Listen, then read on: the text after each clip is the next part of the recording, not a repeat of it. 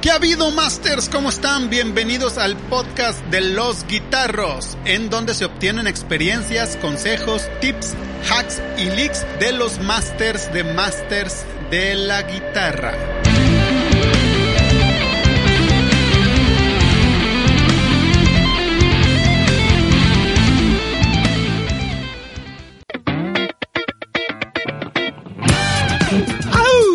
Habido, Masters? ¿Cómo están? Bienvenidos a un nuevo episodio de Los Guitarros. Yo soy Javo Verástegui y esto que están escuchando es el Master de Masters, Marco Silva, quien tenemos el honor de tener como invitado el día de hoy en el podcast.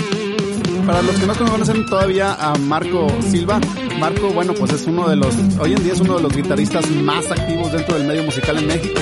Su versatilidad lo ha llevado a tocar diversos géneros y a acompañar a varios artistas. Bueno, de hecho, no son varios, son muchísimos. Entre ellos está Ricardo Montaner, Río Roma, Alexander Hacha, Malú, Edith Márquez, Susana Zabaleta, eh, Kenny García, Olga Tañón, Paquita la del Barrio, Pilar Montenegro, Víctor García y Miriam de la Academia. O sea, un montón, le puedo seguir. Laureano Brizuela, India Martínez, Ari Bomboy, Ari Borboy, perdón, de los de OV7.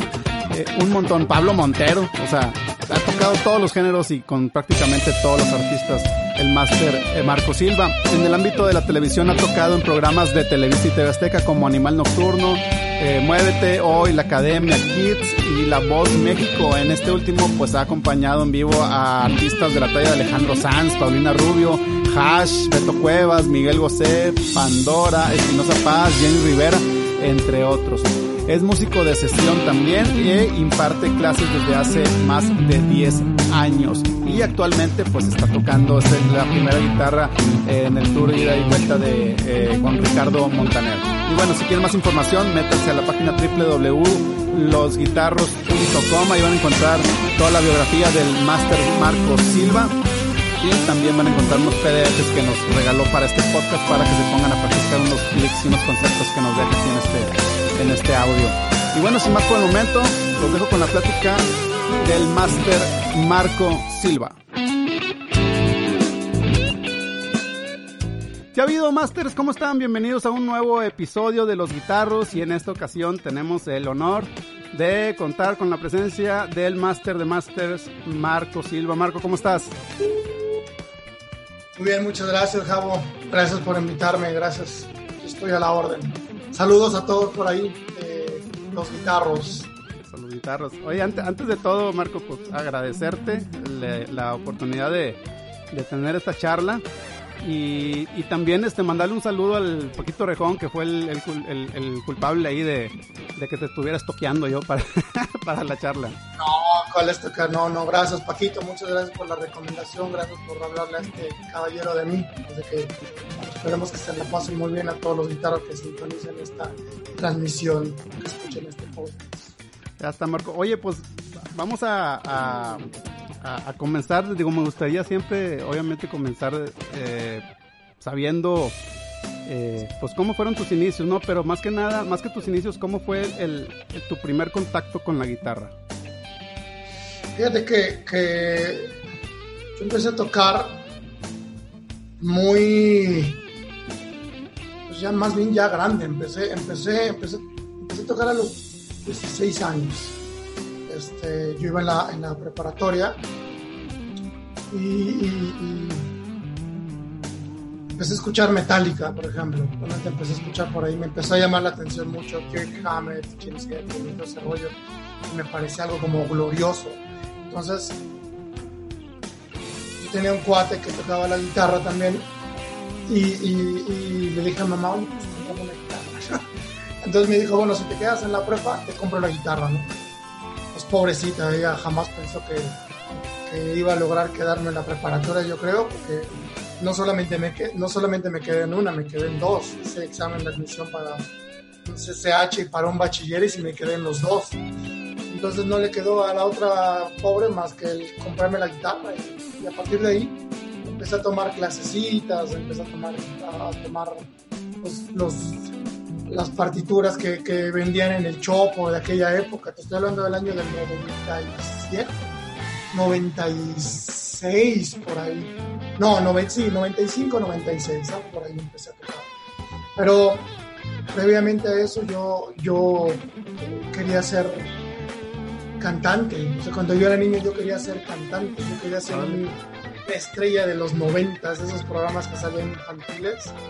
Este, me llamaba mucho la atención eso. Entonces, como tal, siempre quise estar metido en la música, pero de, en un principio quería ser, quería ser cantante. Y con los años, bueno, pues ya se me quitó lo de la cantada y agarré lo de la guitarra. se te quitó lo, ¿Por qué se te quitó lo de la cantada? A ver, ¿a, quién admirabas tú como cantante que dices, yo quería ser como este güey? Fíjate que a mí, a mí desde chavito siempre me gustó Luis Miguel.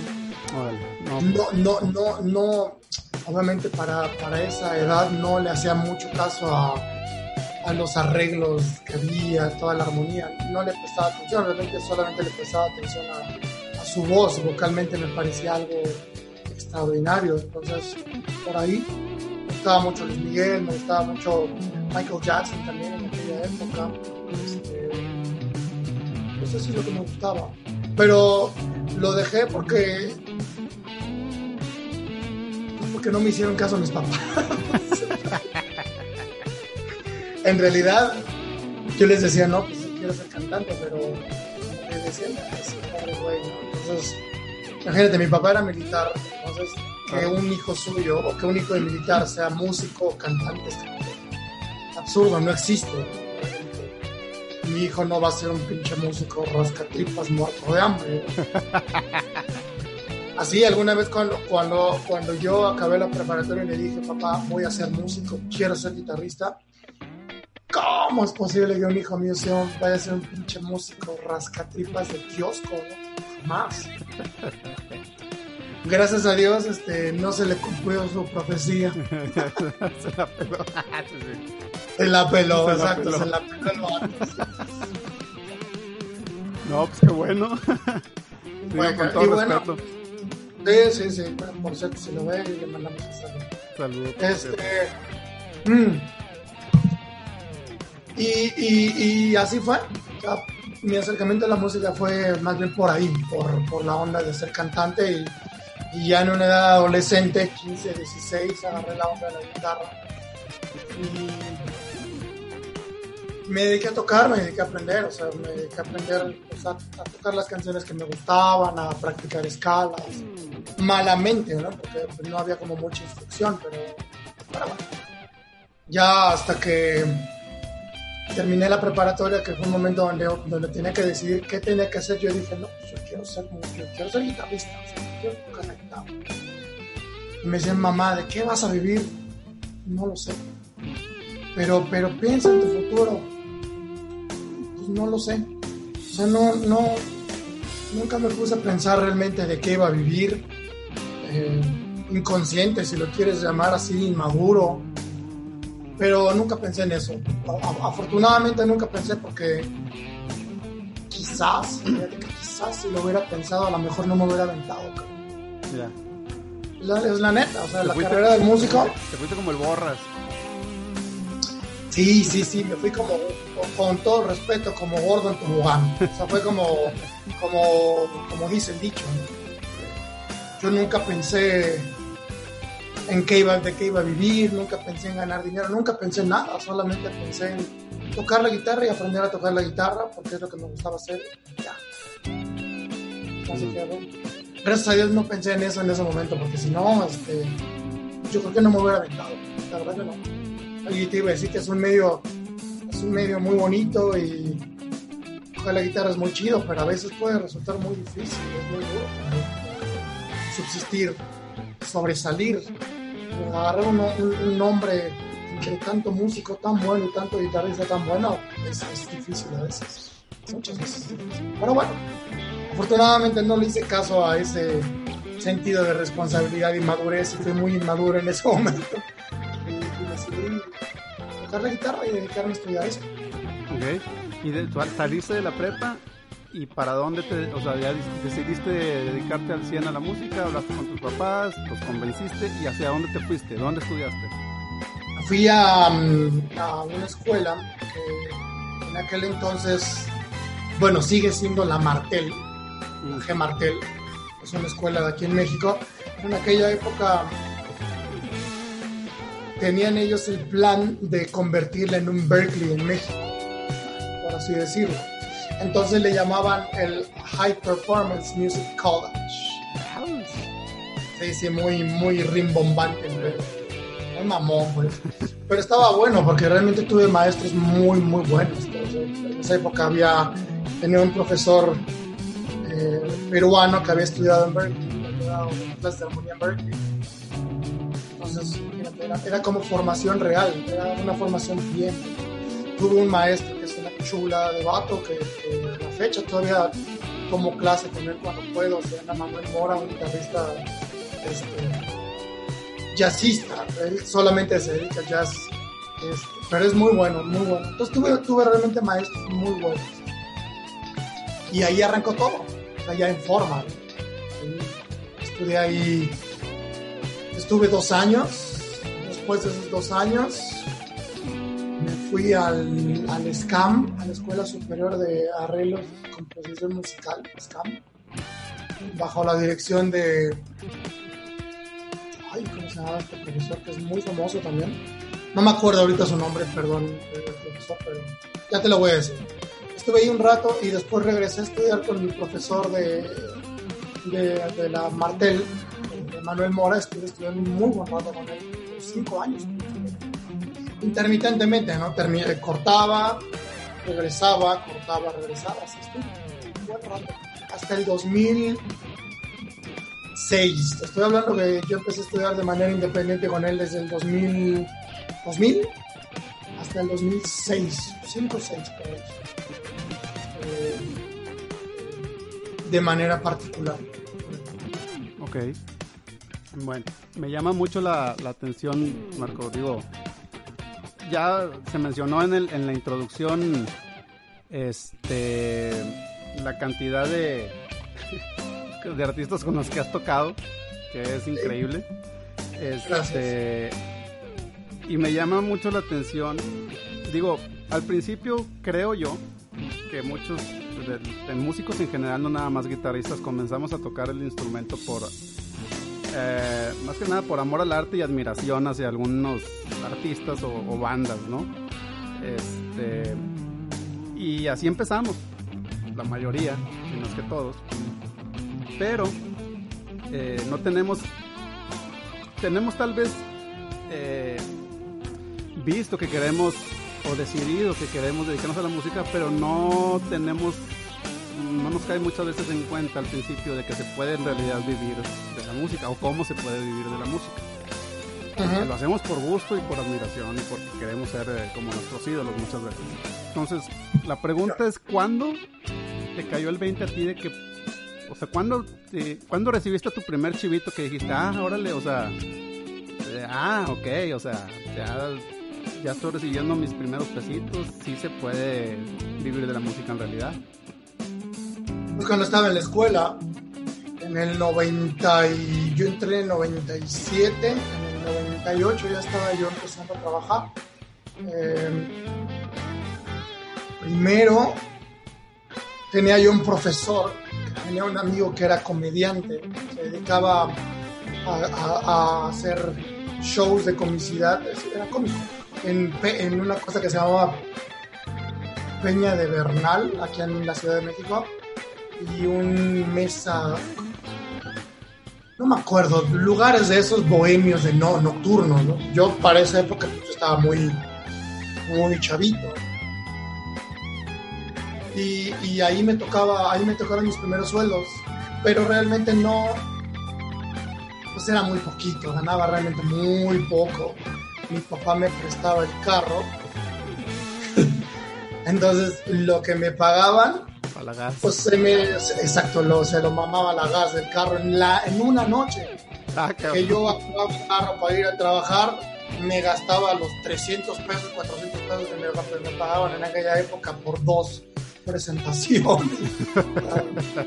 Era muy poco, entonces realmente no, no fue nada significativo, pero bueno, ya empecé a cobrar, empecé a cobrar algo.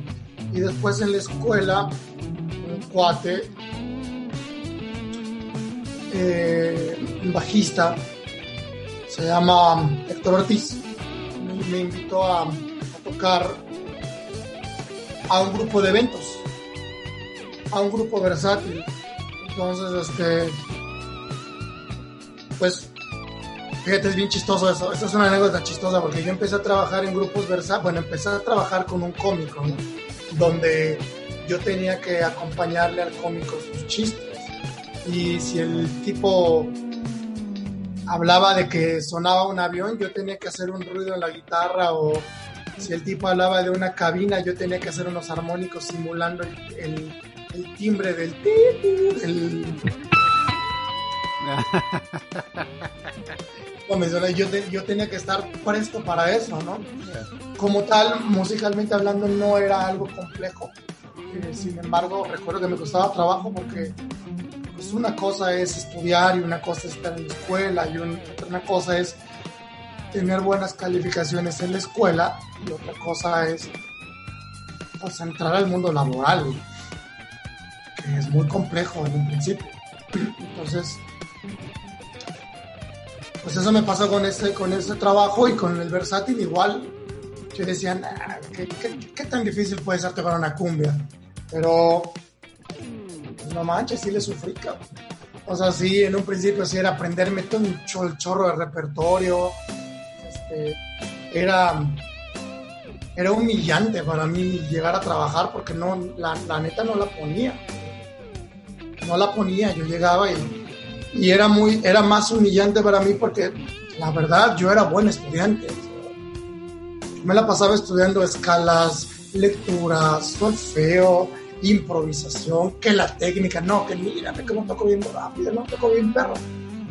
Pero a la hora de llegar al, hueso, pues llegaba a dar las nalgas, O sea, literal llegaba a dar las nalgas. Y, y bueno, eso fue una muy buena escuela y ahí empecé a ganar mis primeros pesos.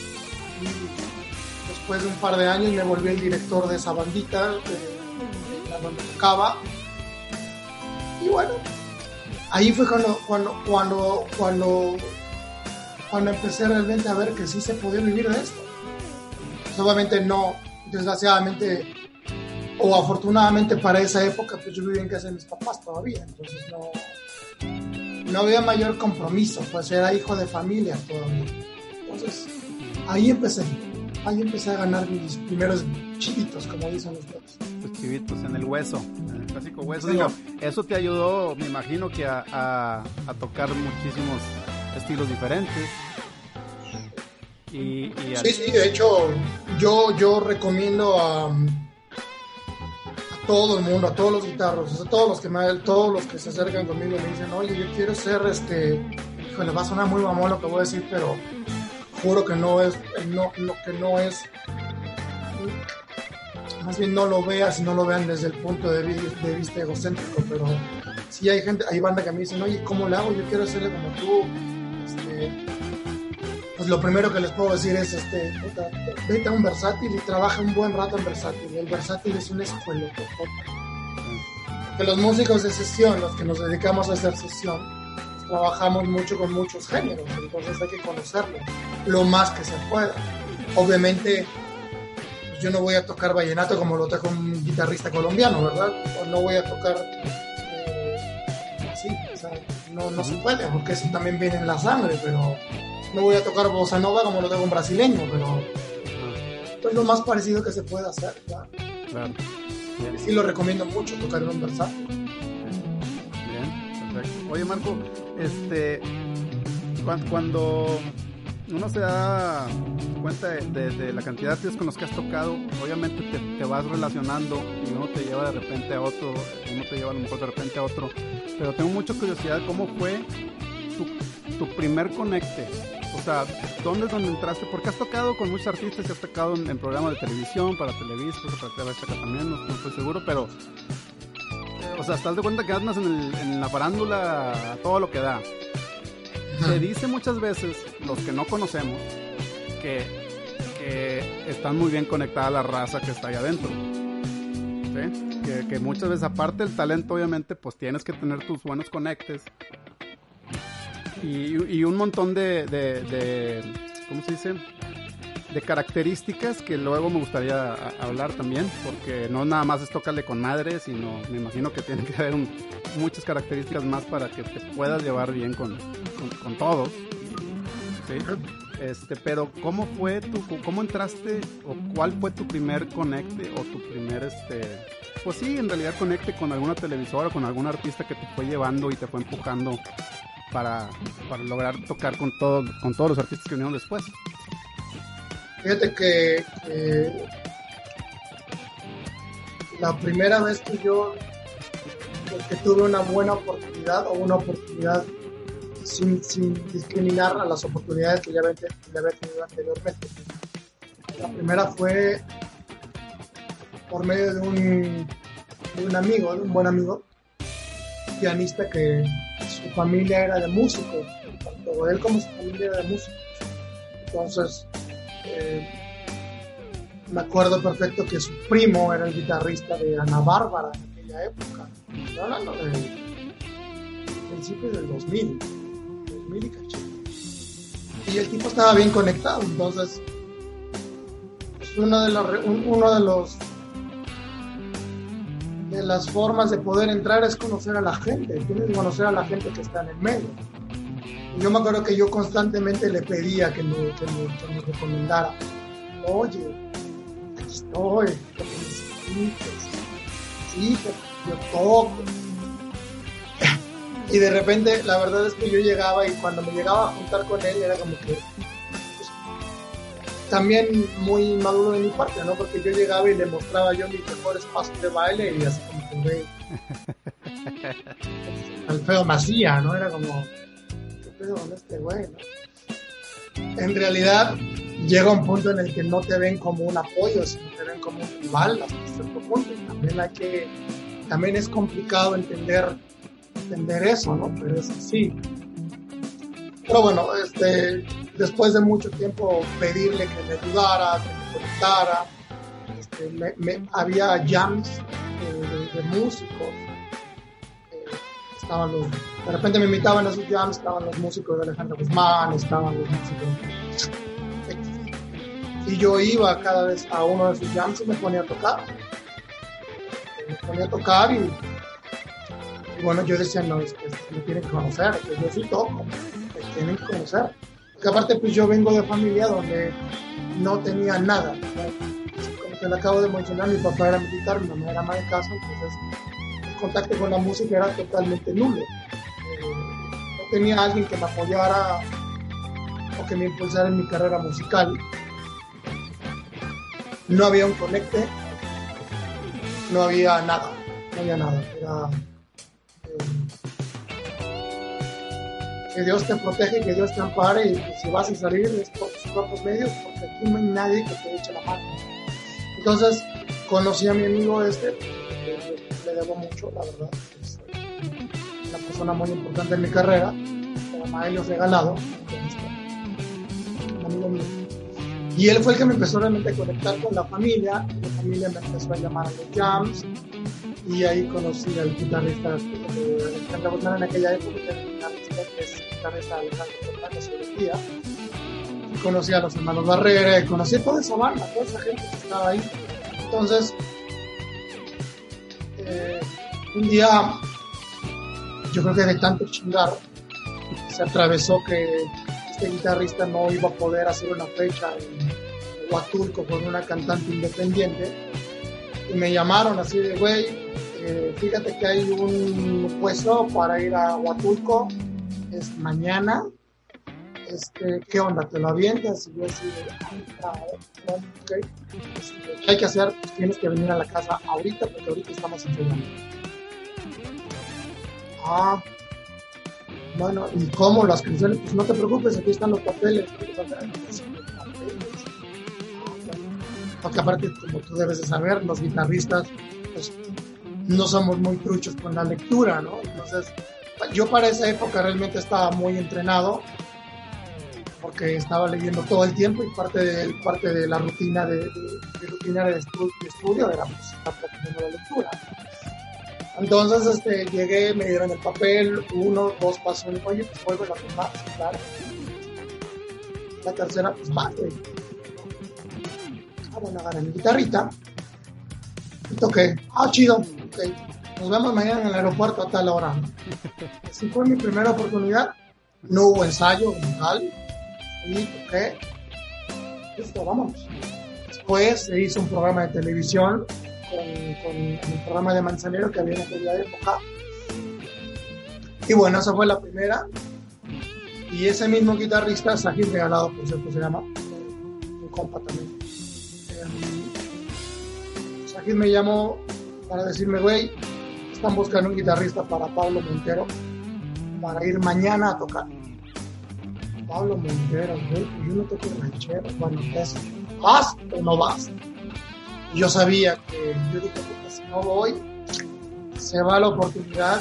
La única manera en la que te puedes meter es aprovechando ese tipo de baches que hay. Porque es un medio muy competido, es un medio que está saturado, es un medio que está lleno de guitarristas y los guitarristas no sueltan sus trabajos. No lo van a soltar porque no hay mucho parte. Entonces, eh, yo dije, pues órale, a la viento, nunca su madre, que, sea Dios, Ave María, llena de gracia, vámonos. ¿no? Y me aventé, me aventé, llegué al autobús, 7, 8 horas de carretera. Ah, pues qué chido, Marco, este, están los papeles. Al rato nos vemos. Era guitarra acústica, era tocar mariachi, ranchero. La verdad es un género que yo ah, en aquella época no conocía mucho, porque pues yo realmente soy guitarrista, soy más guitarrista eléctrico. Pero, pero bueno, me aventé y gracias a Dios yo creo que no me fue tan mal, porque seguía haciendo varias fechas con, con, con este, Montero en aquella época. Y después de ahí, pues una cosa te va llevando a la otra. Si, tú dejas la puerta abierta, la primera oportunidad se abre la segunda puerta. Si haces la segunda puerta bien, se abre la tercera. Y la tercera fue, eh, ¿qué vas a hacer, Marco? Eh, ah, no. Fue este, Alger, que es el guitarrista que estaba con Alejandro Guzmán, que con Alejandro Fernández ahora. Alger no va a poder hacer la fecha mañana con Edith Márquez. ¿Qué pedo? ¿Te la avientas? Pero, güey, estamos a, son las 7 de la noche. ¿Cuándo es la fecha? Mañana. Hay que estar a las 7 en tal lugar. Sí, pero, ¿cómo? Güey, vente a mi casa ahorita, aquí están los papeles, tengo todo el archivo, vente, vamos a tocar y vamos a sonarlo, porque mañana es el concierto. Vamos, ok, fui, eh, chequé los papeles de tu casa, él tenía una guitarra, el show era para dos guitarras, y, y me dio mis papeles, ah, bueno, que dame chance, déjame revisar los papeles, ok, bueno, vamos a tocar. Y así nos aventamos canción por canción, dice, bueno, ya está visto, vete a tu casa, chécalo, eran las 12 de la noche, ya tiene que estar a las 7 de la mañana y quién sabe dónde. Entonces, este, pues llega a mi casa, me empieza a repasar todos los papeles, los audios, y al día siguiente, 7 de la mañana, sin dormir, obviamente, llegué a- me monté al camión, me presentaron al director musical, en ese entonces era Moisés Tlaxcaltecatl, yo no lo conocía, pues conocía a la familia Moisés pero no lo conocía a él. Y fue bien, fue bien. Con mis bemoles, obviamente, ¿no? Por supuesto. Virtuoso no soy, nunca me las he dado de genio. Entonces me fue, pero me fue bien. Y eso resu- resultó en, que meses después Moisés me llamó para decirme un día, oye Marco, fíjate que acaban de hablar para un programa de televisión en Televisa, para hacer la banda de cortinilla de, de los programas, del programa. ¿Qué pedo? ¿Te interesa? Sí, Dios mío, por supuesto, que es lo que he soñado toda mi vida con hacer, claro que sí. Obviamente, co- conforme fui conociendo a la gente, seguí en contacto con ella. De vez en cuando le hablaba una vez al mes hola amor, ¿cómo estás? Aquí estoy, así, o sea, haciendo la relación. Independientemente de cualquier otra cosa, las relaciones públicas en este medio son muy importantes. Sin caer en el fastidio de estar hablando a la gente a cada rato. Dios. Pero, pero sí, así fue. ya te conté tres anécdotas ahí de cómo fueron, pero, pero bueno, en resumidas cuentas, si tú haces bien y aprovechas una oportunidad, la siguiente puerta se abre y la siguiente puerta se abre y así se van abriendo las puertas constantemente en un periodo largo, porque esto no es rápido. Ese proceso recuerdo que empezó en el 2004 y, y a la fecha todavía sigo abriéndome puertas y un trabajo me va dando otro y otro me da otro y conozco a una persona y esa persona me vio y me vuelve a recomendar y así. Pues la importancia de aventarte y siempre cumplir de buena manera, ¿no? Sí, señor. Hay que ser descarados un poco, pero descarados con, con conocimiento. O sea, hay que estar preparados yo, yo, yo recuerdo alguna vez que le decía el maestro, ah, yo quiero hacer esto, ¿cómo lo hago? No tengo ni por o sea, ¿quién me ve? Y un día, palabras sabias que yo le venía a recordar que él me dijo, mira, güey, déjate de mamadas, ponte a estudiar, cabrón, ponte, prepárate, y el día que, que toque, sí estarás listo. Si te llega la oportunidad tú no la armas, fíjate, la oportunidad difícilmente te va a volver a llegar. Entonces, puedes estudiar, prepárate y ponte a. Y el día que te llegue estarás listo para hacerlo. así fue. Así fue. Sí, obviamente, sobra decirte que hay, trabajos que de repente llegan que es, pero bueno, allí es la onda de que tengo que poner a estudiar machín para, no quedar mal más bien ya no es por quedarles mal a los demás, es por quedarme mal a mí. Así es la onda. Tengo, tengo una duda. Este. La. Digo, obviamente me imagino que se, maneja diferente con dependiendo de artistas, pero ahorita que mencionaste órale, pues me puse a estudiar los papeles porque el otro día y a estudiar porque el otro día ya tenía la, la Los papeles que te que, regularmente te tocan estudiar como guitarrista? ¿Son siempre tablaturas, partituras, diagramas? ¿Qué te pasan? ¿O, cada uno va a partitura siempre? Casi siempre. Porque lo digo porque la mayoría de los guitarristas, perdón que te interrumpa, casi no leen partitura. Se van por la tablatura o se van por el cifrado este, o diagramas de acordes o lo que sea y bien raro que un guitarrista te lea la, partitura y muchos dicen, no, pues es que casi no se usa y, tienen esa ideología porque pues ven los tutoriales, a lo mejor la información en, las redes o en YouTube o, donde sea y regularmente sí te aparecen los, la información con tablaturas o con diagramas o cosas así. Claro. Entonces, este, se pues no, no, no, no es así en la vida real. No, no, en este, en este rollo de la compañía de los artistas, no. Digo, por supuesto te dan cifrados también, te dan las canciones, pero yo he tenido de todo. O sea, realmente ha sido un, un abanico de experiencias. Pero bueno, ha sido como mucho, he tenido muchas experiencias de todo. He tenido la experiencia donde me dan los audios, he tenido la experiencia donde solamente me dan papeles, y he tenido la experiencia donde tengo que llegar a un ensayo a montar un show con partitura. Entonces, Marco, te toca el solo, te toca el intro, te toca eso, güey, chécalo y arráncalo. Entonces, eh, sé, yo tengo, tengo un papel.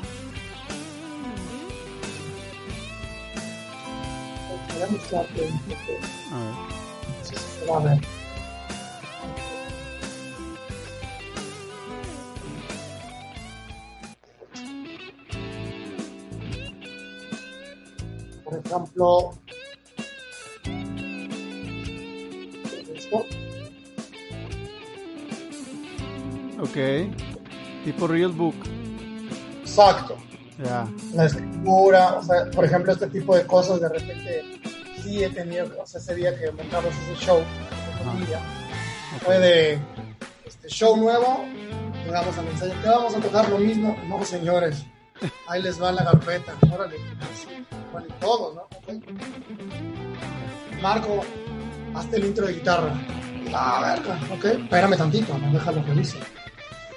Y ahí no hay de déjame voy a estudiar a la casa. Sí, sácalo ahí, tócalo. Tienes que tocar ahí. Entonces, he tenido esa experiencia donde he tenido que llegar directamente, o incluso, ¿por qué no? También en el mero show, a la cantante, al artista se le ocurrió cantar una canción que yo no tengo el papel, y, ah, ok, te lo mando ahorita. Y en pleno show es así de tocar algo que no estaba estudiado, que no estaba previsto. Entonces, la lectura es una herramienta muy importante muy importante. Y como te repito, yo he tenido, la, he tenido todas las experiencias posibles donde, donde me mandan los audios, me mandan los papeles, o tengo que llegar directamente al escenario a leer algo. Sea, he tenido una experiencia de todo. Afortunadamente. Afortunadamente. Sí, señor. Pero sí, sí, la lectura sí es muy importante este, en este. Yo creo que en todos lados es importante, pero más bien es los guitarristas en general, con mucho respeto para todos nosotros, somos huevonzones para la lectura. Dice, por eso está, está el chiste de ¿quieres callar a un guitarrista? Pues un papel, y es muy cierto. y hasta a mí me lo han aplicado también. es cierto. Sí, pues sí. Este. Cuando has tocado, Marco, con artistas como. Digo, son un chorro. Pero, por ejemplo, Coque Muñiz, este, Ricardo Montaner, Río Roma, Canigación, son, son un chorro. Te has topado con muchos músicos y te, has rodeado de muchísimos músicos muy buenos, independientemente obviamente de los artistas, este está rodeado de la muchas veces de la crema innata como músicos, este pues del país. Eh, ¿Cómo está el rollo de hay egos o, qué características, más que los egos, qué características tú piensas que debe tener un un músico? Aparte, obviamente, de los que ya mencionaste, que es, pues, obviamente, estar preparado técnicamente este, y en conocimiento para tocar, obviamente. Pero más características como personales, ¿no?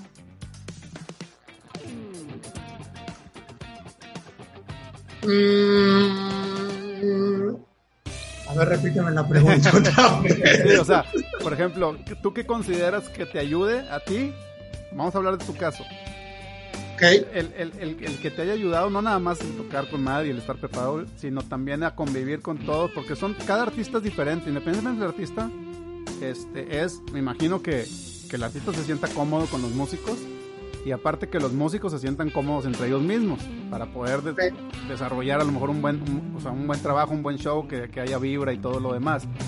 ¿Qué, qué, qué piensas tú que, que hay, qué puntos son importantes recalcar en la personalidad tal vez de, de, de algún músico como para que pueda encajar dentro de ese tipo de trabajo? puede ser muy social. Aunque es muy chistoso, porque yo realmente considero que no soy una persona muy social, que digamos. Sin embargo, eh, sin embargo, el- el- hay personas que, no sé, de repente me ven y saludo, como yo soy, de los que saludo a todo el mundo. Este, me acuerdo que un cuate me decía, no mames, el próximo presidente de la república.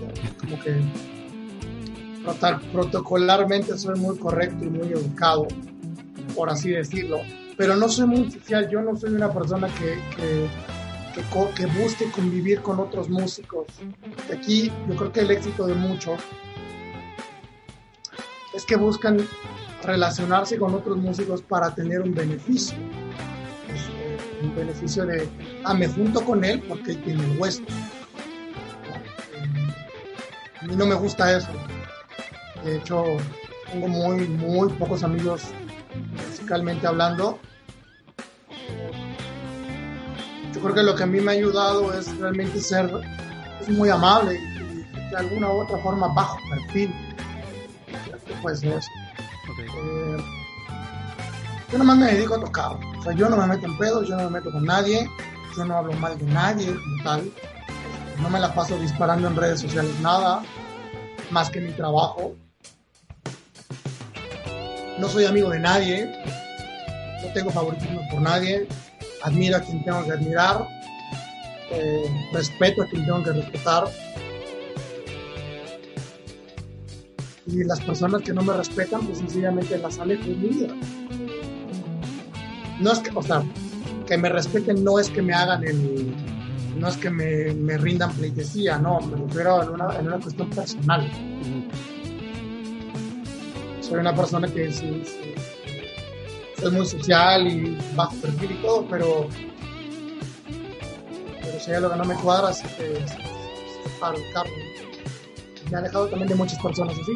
Este, pero creo que uno, digo, me estoy yendo muy lejos, pero uno de los ingredientes yo creo que es ser muy social, ser muy sociable, convivir, siempre estar dispuesto a al cotorreo con las demás personas, a la convivencia. Creo que por ahí es algo que a mí me ayuda mucho, porque es difícil que a mí me veas en una reunión ahora. Si bien en su momento lo hice para para, para, meterme, para socializar, para entrar al medio. Hoy en día y desde hace muchos años realmente no me importa. No, no, no, no me importa. No me importa. Este, pero sí creo que, que, el ser social es un factor que me mucho. El ser alegre, poca madre. Este, pues yo creo que en resumidas cuentas, yo creo que en todos lados es lo que te abre las puertas. En un trabajo de, oficina también, el ser el alegre, el ser el, social, el buena onda, el, pues te abre las puertas. Es igual en todos lados. Creo que aquí, aquí yo creo que aquí, aquí en el medio es saber ser social con quien tienes que serlo, con personas claves está muy feo decirlo porque, porque yo siento como que se usa a las personas. Pero bueno, ese, es mi punto de vista. No, me hagas mucho caso. ya está. Oye, Marco, antes de pasar a platicar un poquito así, a grandes rasgos de, de, Gear y, tus proyectos que traes, este, te voy, a, te voy a hacer una serie de preguntas rápidas tú sabes si te quieres extender o no. La, respuesta puede ser rápida y concisa. Si las quieres cortitas, es que te las hago cortas. Ya viste que yo. No, no, no, no, no. Tú extiéndete lo que quieras. Este, ahí va, ahí va, ahí va la primera.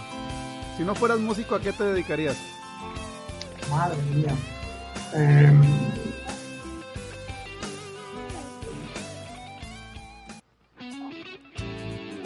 sería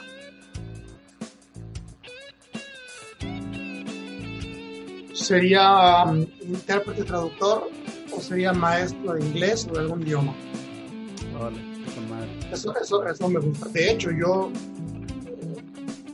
fui, eh, más bien, estuve estudiando a la par del SCAM, de la Escuela de Música del SCAM, estuve estudiando para intérprete traductor en su momento. Entonces es algo que dejé trunco ahí. Ok. Eso, pero yo creo que ya con, con pedo sería eso, ¿eh? porque realmente no me veo haciendo traducción. ¿Ves, este, qué tan bueno eres para ver YouTube? ¿Qué tan bueno soy para ver YouTube? Sí, ¿sí, ves o no eres mucho de meterte a redes? Conozco, veo, sí veo. Ok, ¿qué canales, unos, menciona unos tres canales que recomiendes a la raza que tú sigues? donde digas tú, este güey tiene buen contenido, este güey tiene buen contenido, este güey tiene buen contenido? Um, hay uno que me gusta mucho que es el de un guitarrista que se llama Pete Thorne. Ah, sí, buenísimo. Él, me, me, encanta ese cabrón. Tiene mucho contenido. Hay otro que se llama That Pedal Show. Ok. That Pedal Show es uno de, de, Londres, que también es muy bueno. Y me gusta mucho em, Jam Tracks Network. Ah, cómo no. También. Digo, del, del- veo mucho más. Sí. Veo constantemente estoy viendo YouTube porque realmente tú buscas bien en YouTube hay cosas Buenísimo.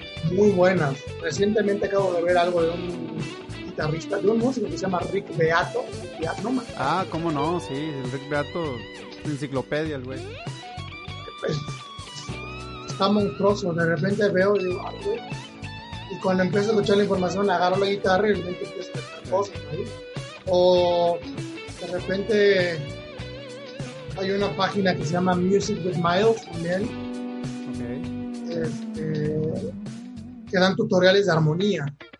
ok. Muy bueno. ¿Es página, Armonías. O, es, es página o es canal de YouTube? Pues yo veo el canal. Mm. El canal, una página en Facebook. Veo, veo muchos. Pero bueno, los primeros tres que te Con esos tres dar para que la raza que no conoce todavía esos canales pues se meta y, y le, y le investigue. Eh, tres guitarristas de la vieja escuela que te gusten mucho y tres guitarristas de la nueva escuela, no tan viejitos, que recomiendas escuchar. de la vieja escuela, nacionales o internacionales. De los que tú quieras.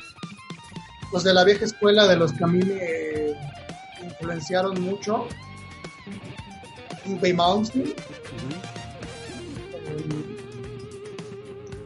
Después por ahí tuve a Mike Stern. Es un cambio drástico de género, pero Ujú. Mike Stern me encanta toca. Eh, híjole, lo que pasa es que hay muchos que me gustan o me gustaban. Bueno, esos dos son como Michael Landau. Ok. Michael Landau, de la vieja escuela te puedo decir millones. Michael Landau, te puedo decir este, Steve Lukather, te puedo decir Paul Jackson Jr., te puedo decir este. Digo, Kiko Cibrián es alguien que está activo, pero pues ya tiene sus años. Sí, sí, sí. Toda esa gente que, que yo en su momento escuché para influenciarme, eh, ese es de la vieja escuela. Y de la nueva escuela, hay un guitarrista que se llama Ole Borut. No sé qué tanto se, se ha conocido. Bueno, muchos compañeros míos sí lo conocen, pero si no lo conocen, se llama Ole, Ole Borut. Ok. Escúchenlo.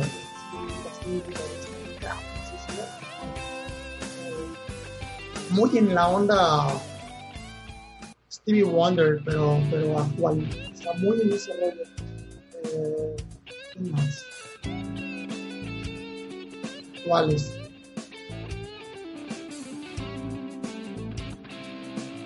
Nick Johnston, que es un guitarrista rockero, Sí. es, es de la nueva escuela. Me llama mucho la atención porque tiene una forma diferente de tocar a todo lo que hay y lo que ha habido. Sí. Realmente me gusta mucho. Johnston. Déjame dar mis discos qué más recuerdo. Ay, tienes un montón ahí atrás. Sí, ya.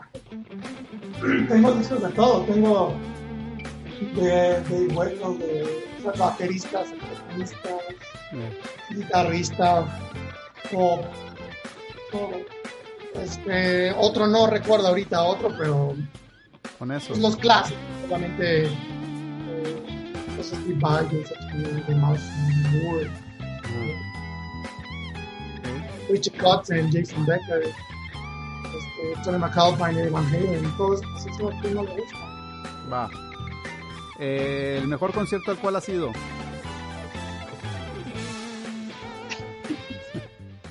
No, pues es que esas preguntas. Nomás, o- nomás tienes para escoger uno, sí, o sea. Déjale pienso. El mejor concierto al que he ido. ¿El mejor o el que más me haya emocionado ir? el que más te haya gustado.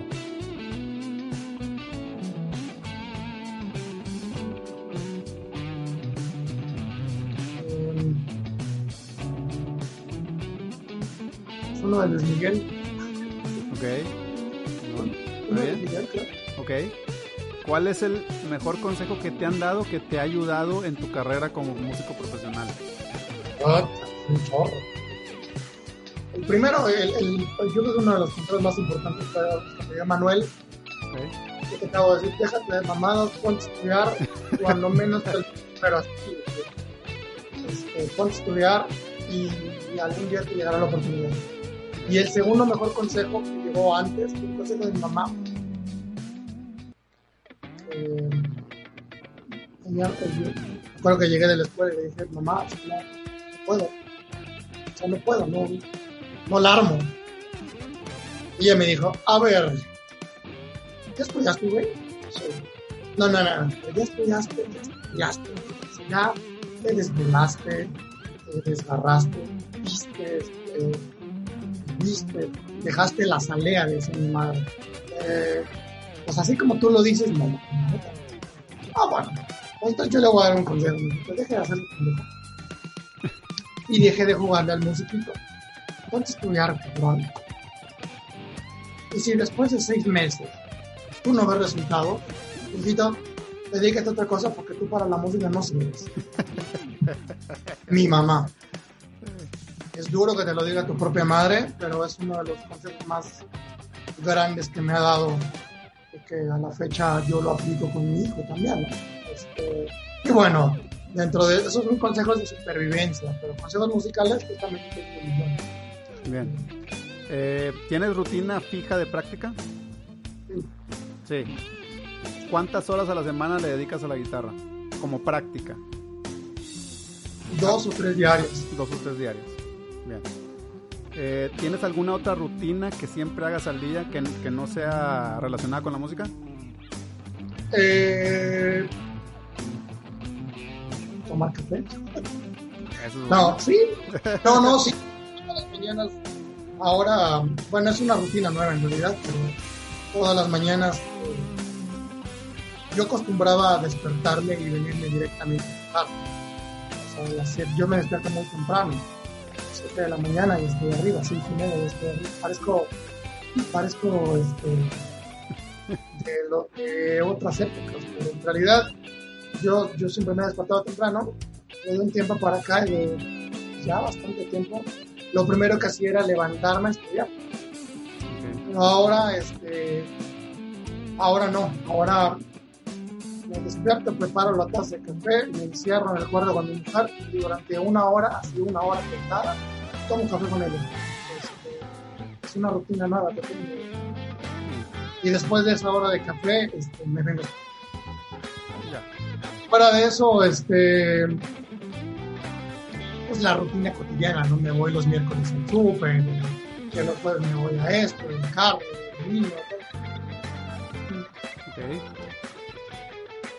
Tú has tocado muchísimos géneros con muchísimos artistas diferentes. Y hay un Sí. género en especial que no sé si hay, este, allá sea igual que acá. Eh, digo, yo estoy acá en Monterrey. Pero aquí es bien golpeado el reggaetón. Allá también se le golpea mucho. ¿Y qué opinas del reggaetón? Me gustaría saber tú, porque tú has tocado muchísimos géneros con muchos artistas. Eh, golpeado te refieres eh, mal maltratado. Maltratado musicalmente. Mm, O sea, que el reggaetón es nada más un tono, que el reggaetón es un acorde, que el reggaetón lo toca cualquiera, que el reggaetón es que escribes dos, tres palabras y ya hiciste la canción. ¿Sí? Yo creo que, musicalmente hablando puede ser muy, es, es muy limitante, en realidad es muy básico, pero musicalmente y armónicamente es muy básico. Pero en cuanto a producción, cumple su función, valga la redundancia. No es un género que yo consuma, pero de repente, cuando llego a escuchar un... tipo de cosas, y de repente hace que me mueva, pues es que esa madre tiene power, o sea, no, no puedes decir que es una porquería algo que te mueve el cuerpo, tal. De acuerdo. A mí no me gusta, o sea, sinceramente no lo consumo. No lo consumo. Voy a sonar muy moralista y voy a repetir, voy a sonar muy moralista o muy, como lo quieras llamar, pero las letras realmente me parecen nefastas. Sí. O sea, el contenido lírico me parece nefasto. Yo lo veo porque mi hijo tiene 8 años y de repente este, está hablando un chavito de 8 años, 7 años, que te la puse y te clavé y todo eso. No, no puedo creer que mi hijo esté escuchando esa. eso. Sí, sí, sí. De acuerdo. Eh, líricamente no me gusta. En cuanto a cuestión de producción, está bastante bien hecho. armónicamente hablando, pues está muy, muy básico. Pero bueno, ojo, por ser básico no quiere decir que sea malo. Ahí tenemos grandes canciones que fueron un hit internacional que tienen tres acordes. No, siempre lo más complejo armónicamente hablando es lo mejor. No porque escuchen Dream Theater es... ¿Entiendes? hay para todo. Pero bueno, resumiendo, no me gusta. ok, bien. A ver, de todo, de toda la gente con las que has tocado, de todos los artistas con los que has tocado, ¿quién es el más a toda madre? Um, mira que los Roma, los de Roma son buenos, son buena onda. Sí. A mí me ha tocado convivir con ellos un poquito. No son mis cuates, obviamente, ellos son los artistas. Yo no soy guitarrista titular, yo he ido a tocar con ellos a suplir al guitarrista titular. Pero ellos, ellos son a toda madre. Eh, ¿Qué más? De todos. Pues es que fíjate que todos en su condición de artista de, repente aterrizan, de repente te muestran el lado humano.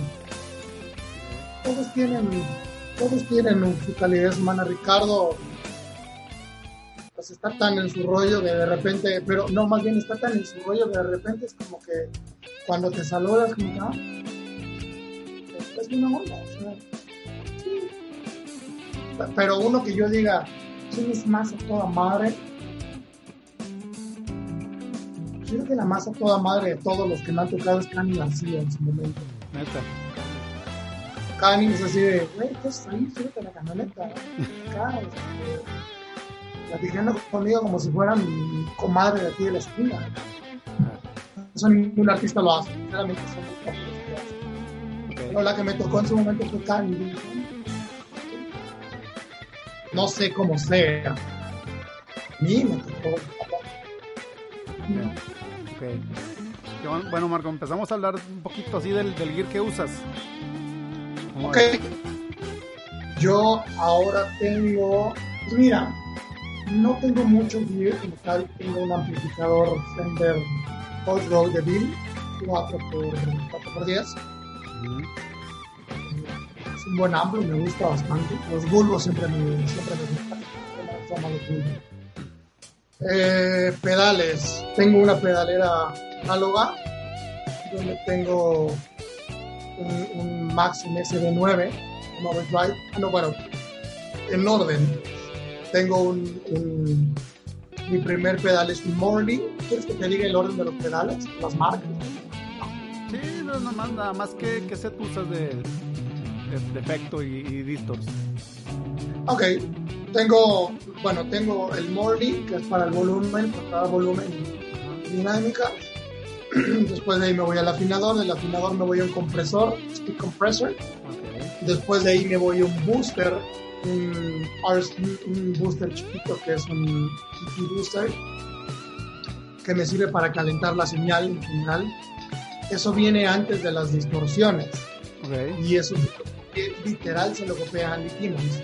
Yo se lo vi a Andy Timmons y dije, ah. Lo voy a hacer para sonar como Andy Timmons. Y no, claro que no. Suena como Andy Timmons. Pero bueno. Ah, Andy Timmons es uno de los guitarristas que más me pueden encantar como toco. No sé qué tan de la nueva escuela o de la vieja escuela sea. No sé cómo lo consideras. Pues este es más o menos de, de la edad de. No es tan viejo como Satriani, más, pero más o menos por ahí anda, ¿no? creo. Bueno, Andy Timmons me, me, puede encantar la musicalidad. Andy Timmons es. Sí. Musicalmente. Técnicamente es bravo, es muy, muy. En otros países es bravo, pero, pero su musicalidad es lo que más me. Y su sonido es. su lado. Bueno. Entonces, el, el, perdón, el Booster. Después tengo un Overdrive, un Maxim SD9 Después de ahí me compré muchos pedales. Pasé por un DS1 de Boss, pasé por un overdrive modificado por Kiwi, pasé por un Rat, pasé por un Blue Matter, Dark Matter, Dark Matter se llama, CC Electronics, hasta que llegué a, a Andy Demons. Casualmente compré el JHS de Demons, que es la versión modificada de un Angry Charlie, el JHS. Después de ahí ya no lo solté más. Después de ahí tengo un booster para levantar la señal de los solos, un RC booster de Exotic. Después de ahí tengo un Chorus Vertex modelo Michael Landau. Y después de ahí tengo un un delay, un tape echo, el Capistán. Se llama The Strymon. Más bien, el, la marca es Strymon, el pedal es un tape echo, delay, y el, el, modelo se llama el Capistán. También antes del delay pasé por un DD7 de, de, de, voz, pasé por un Memory Toy de Electro Harmonics, o sea, pasé por, pasé por varios, he hecho varias veces cambio de equipo hasta que ya me quedé con eso. Y actualmente, bueno, esa la PS pedal la tengo análoga de, de, carritos y ahora estoy usando un HX Stamp de Line 6. De Line 6.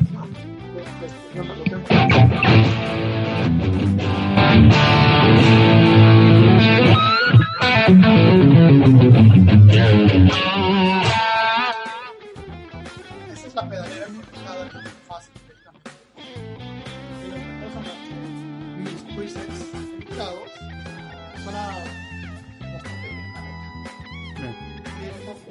todos los videos que he grabado y que subo a mi canal son grabados en línea de Helix, chiquito, ¿eh? Sí.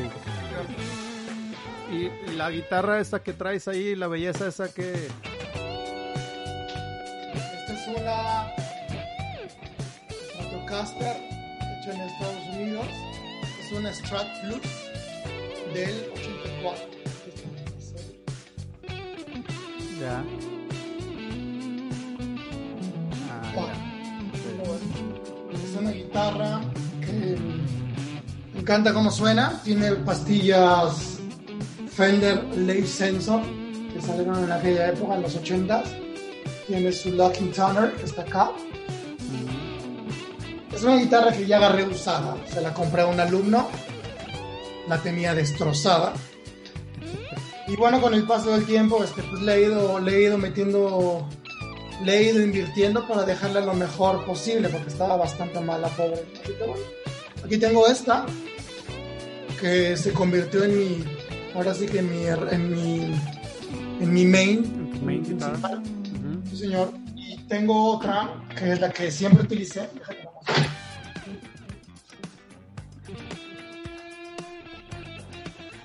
Tengo esta. Ah, es una American Deluxe. Es una, una, una guitarra que salió en el 2004. Una Fender. Eh, igual con Locking Towers el, tiene un. ¿cómo, se llama esto? Roller Nut. ah, pues, hace que resbale menos la cuerda, que tenga menos fricción. Yo realmente no sé nada de eso. Como tal, no soy muy clavado en ese rollo de aspectos técnicos. Solamente la escucho, me gusta, se acabó. Eh, y me entero lo que tiene, claro. Esta es una pastilla de H1. Creo que es de Seymour Duncan, aunque no estoy muy seguro. Y estas son dos vintage noises de Fender que no me gustan mucho, por cierto, porque eh, siento que el, bueno, yo siento, después de haber probado esta, siento que el vintage noiseless le quita, le quita como, como cuerpo, que quita sonidito rico a la guitarra. Eh, me gusta mucho la de H1, pues la verdad es que suena bien, suena bastante power, pues obviamente es una humbucker también, entonces tiene más power que una single coil.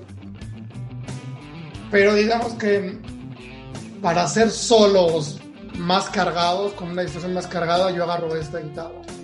Para hacer más clean, más show, onda Montaner, más, más chorus, más ese tipo de cosas, agarro la, la, amarilla. Y tengo una Godan que no está ahorita, está en el taller, por cierto. pero tengo una Godin este, Multi-Jack Grand Concert S.A. Es una buena guitarra que la tengo ya desde hace pues, como 12, 13 años por ahí también. Todas las guitarras que tengo son viejas. En realidad esta guitarra la tengo desde el 2006, 5, 6 por ahí. Eso es lo que tengo de gear. No tengo, no tengo mucho, no soy coleccionista de guitarras. Este, tengo lo que necesito y lo que me va gustando. como tal. Bien, perfecto. Bien. Pues son perfecto. chul- tan bien chulas las dos que tienes ahí. Gracias. ¿Quieres más? Ahora, así que hay que hacer una rima. Y bueno, la que tengo es una. La, la, la última guitarra, esta, esta realmente la tengo de. La tengo de colección porque en realidad no. No sirve.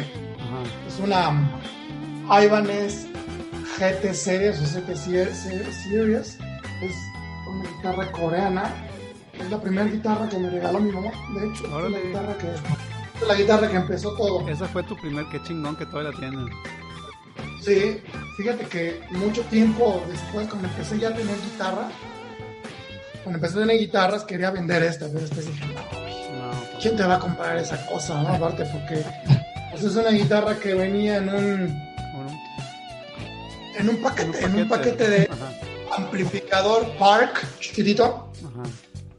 un amplificador Park con, con tali, strap y un cable de regalo, ¿no? Y la guitarra, entonces, pues, bueno, esta es la primera guitarra, esta, esta me la compraron en el 96, 95, 90, y por ahí, 95, finales del 95. Y todavía la tengo y me encanta. Y si te das cuenta es muy curioso porque la forma Ajá. Es como un estrato. Sí, sí, sí.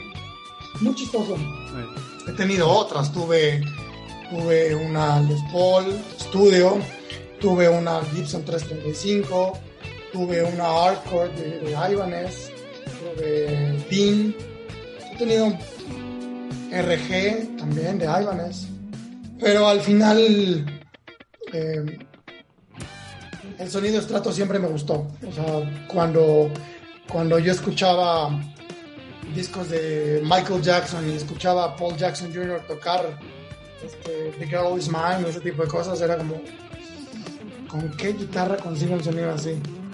Pensando yo ilusamente que lo iba a conseguir con una guitarra, ¿no?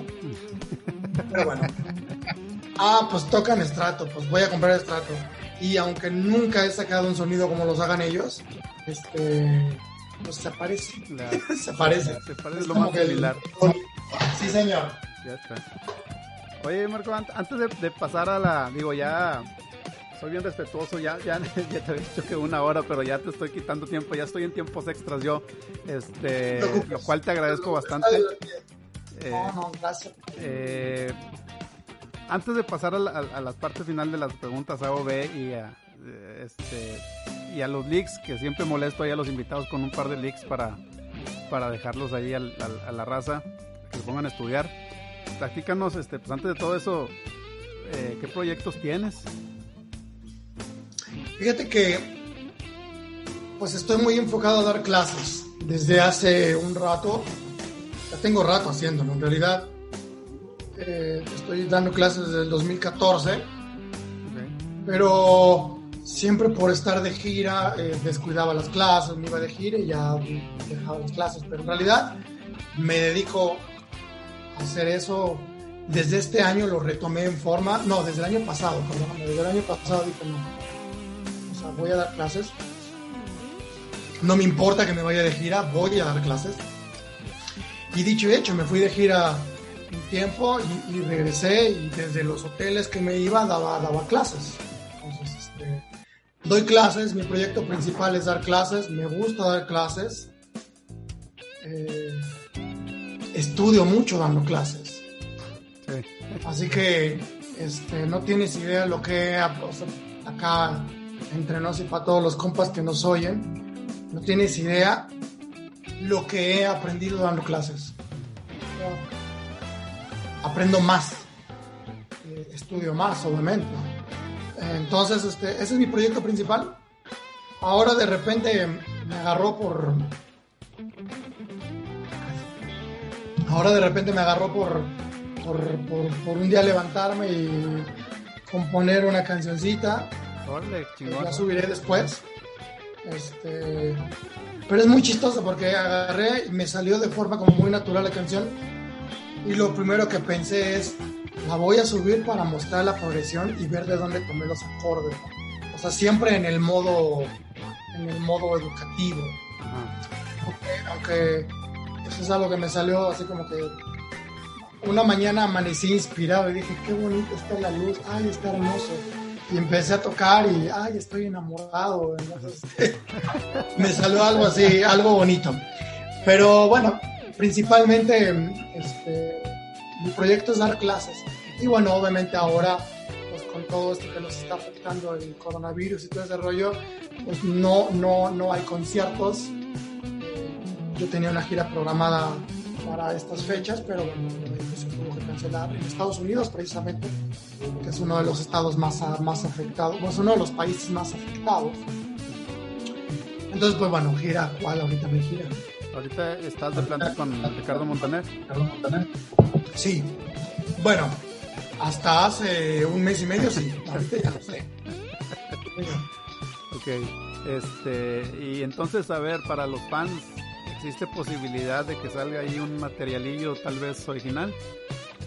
Sí, sí, sí, sí. De hecho, estoy, estoy, estoy trabajándolo. No me he sentado todavía mucho a hacerlo, pero estoy, estoy en ese proceso. Sobre todo que quiero hacer algo que fluya, algo que sea, algo que sea, que me sea natural, que no, no me quiero sentar tanto a forzarlo tal. O sea, capaz que a otros guitarristas les funcione hacerlo así. A mí ya me di cuenta que lo forzado no me gusta. Me gusta, me gusta. Por ejemplo, ese tipo de proceso creativo me gusta hacerlo cuando, cuando, cuando sea el momento necesario y cuando llegue la inspiración como tal. Así que sí, yo creo que próximamente habrá algo. No sé si para promocionarme como Marco Silva solista Ajá. o para seguir usando este, mi material didáctico como, no sé. El otro día, eh, precisamente hablando de eso, estaba haciendo una progresión en re mayor. y, y, y de repente fue como, ya hice mi círculo de re mayor, ¿no?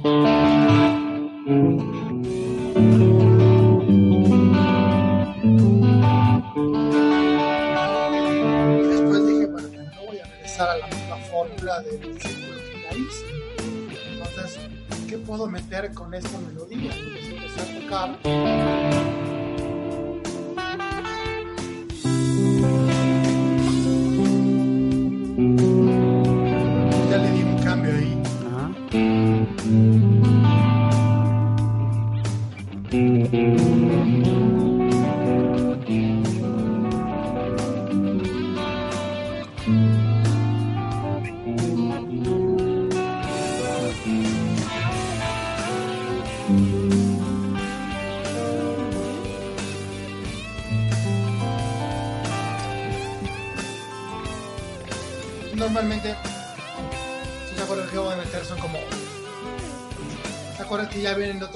Lados? Ya, ya empiezo a involucrar.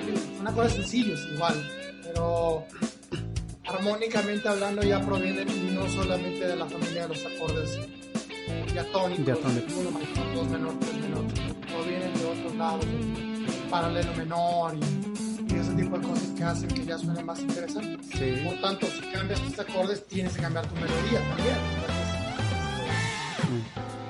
visto desde ese punto de vista, no sé si lanzar, no sé, tiempo lo dirá, pero no sé si hacerlo como solista o como material didáctico para seguir aprendiendo mis clases. No sé. ¿Lo puedes, lo podrías hacer de las dos? Hay mucha raza que se apoya en sus mismas canciones para, para hacer procesos didácticos. Bueno, Pero ya lo vamos a platicar después. Este, tienes un montón de seguidores en las redes sociales, pero para toda la, la raza que todavía no te sigue, vamos a mencionarlas y para ver te pueden contactar también la raza que está interesada. No sé si todavía tengas este, espacios disponibles para clases. ¿En dónde te pueden contactar? Mira, eh, Facebook, más bien todas las redes sociales son Marco Silva Guitarra. Instagram, Facebook, YouTube, Marco Silva Guitarra. Marco Silva Guitarra. Guitarra. Ok. Sí. Bien. Todos los subo videos todas las semanas mostrando improvisaciones, solos que voy armando. Muchos solos que, que grabo son solos que fragmentos se inspiran en una clase donde estoy dando, explicando algo y cuando me doy cuenta digo, ah, cabrón, esto me gustó, agárralo, ¿no? Y lo grabo en friega para que no se me olvide. Me pongo a llamear sobre las pistas. Bueno, a la gente que no me conozca, por favor, háganme el favor de seguirme, darle like o escucharme. O sea, se los voy a agradecer mucho. Si quieren tomar clases, también estoy a la orden. Marco Silva Guitar, Instagram, Facebook, YouTube. Excelente. Como que ya vamos a dejar toda la, la, información de tus redes en la descripción del podcast para que la raza este, vaya directamente a, darle like a, tus, a, a, tus, a todas tus redes y en la página www.losguitarros.com ahí va a venir toda tu bio, toda tu información y los enlaces también a tus redes para que de ahí se conecten directamente. Gracias. Es- Gracias, Javo. Ok, bueno. eh, te voy a. A ver si se puede. Te voy a empezar a molestar con dos leaks. Siempre pido a los invitados.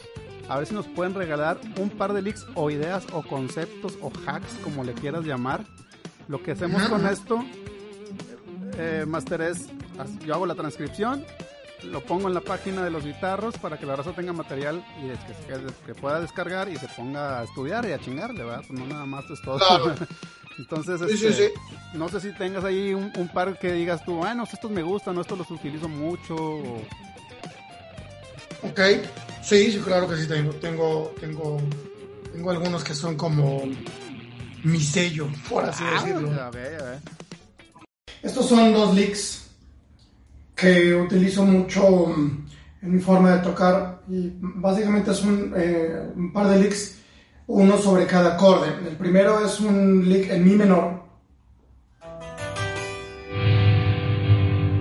Y lo que hago es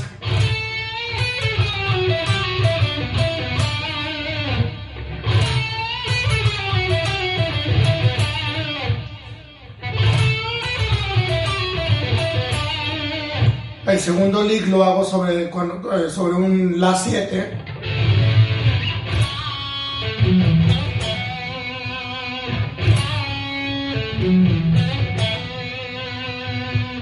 Y cuando llega el Re mayor,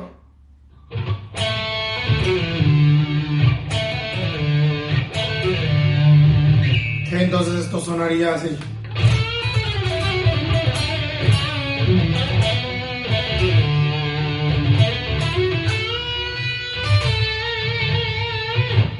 Una vez más.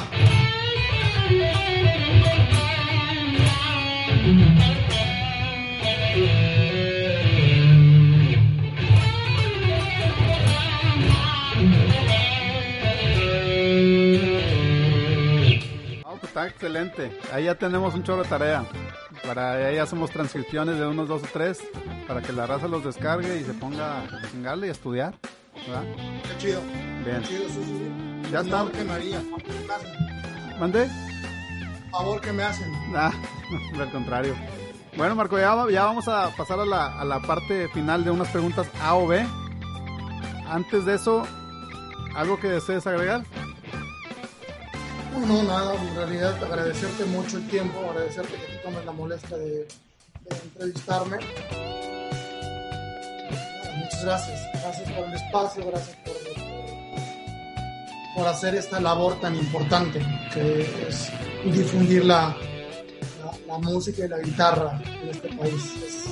Es, algo muy importante, así que muchas gracias espero que, que, lo disfruten, que lo escuchan y recuerden que estoy dando clases online, así que échenme una llamadita a Marco Silva Guitar. Ya está. No, muchas gracias a ti, Marco, en realidad, este, por tu tiempo. Y bueno, pues yo estoy seguro que, que la raza que escuche el podcast se va a llevar muchos muchos tips y muchas buenas este, y enseñanzas de aquí, fuera de los, de, de los links y las transcripciones para que se pongan a estudiar. Este, yo creo que lo más valioso es la, es la plática este, que, nos, Claro. que nos diste. Este, bueno, ahí va. Preguntas A o B. Aquí no hay para dónde hacerte de sacar de vuelta. Estas son las últimas. ¿Ok? Ahí venga. va. Se lo entre. Vámonos. Primera, Ingrid Malmsteen o Jason Becker. Ay, Ingwe, Ma Ingwe Mountain. Ah, Multiefectos o carritos. Carrito. Santana o David Gilmour. Santana. Películas o libros. Películas. Toño Ruiz o Sergio Ballín. No, pero es que son diferentes. Este. Toño. Pero Sergio me encanta. Hard rock o metal.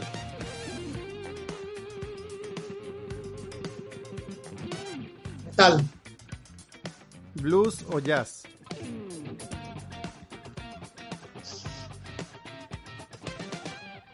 Jazz. Güeras o morenas.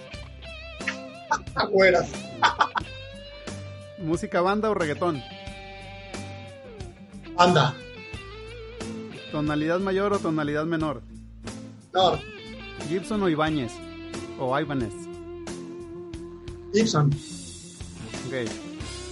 ¿Cómo describirías la guitarra en máximo tres palabras?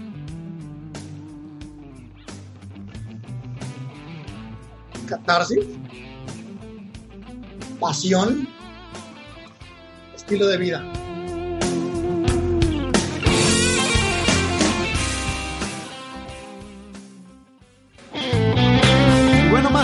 Quedó la plática con el Master de Masters, Marco Silva. Si les gustó, eh, por favor, compartan este podcast, déjenos una calificación positiva en iVoox y en iTunes, compartan el Spotify. Si quieren más información del maestro Marco Silva, métanse a la página y vienen todos los enlaces. Y eh, recuerden que está, eh, pues ahorita dando clases. Imagínense lo que pueden aprender de un tipo que ha tocado con todos estos artistas. Entonces pónganse en contacto con él, métanse a la página www.losguitarros.com, ahí vienen los enlaces a las redes sociales de, de- del máster Marco Silva, contáctenlo y bueno, pidan más informes a detalles sobre las clases. También mándenos sus sugerencias, dejen los comentarios de qué guitarristas de habla hispana les gustaría que presentáramos aquí en el podcast de los guitarros y déjenos sus comentarios también de eh, todas las cosas que ustedes vean que podemos mejorar o lo que les gustaría escuchar aquí en el podcast. Todo esto créanme que nos ayuda bastante a seguir mejorando y a seguir produciendo este tipo de audios y este tipo de información para todos ustedes. Y sin más por el momento, bueno, nos vemos hasta el próximo podcast y mientras tanto, pues sígale, sígale jugando con la guitarra, men.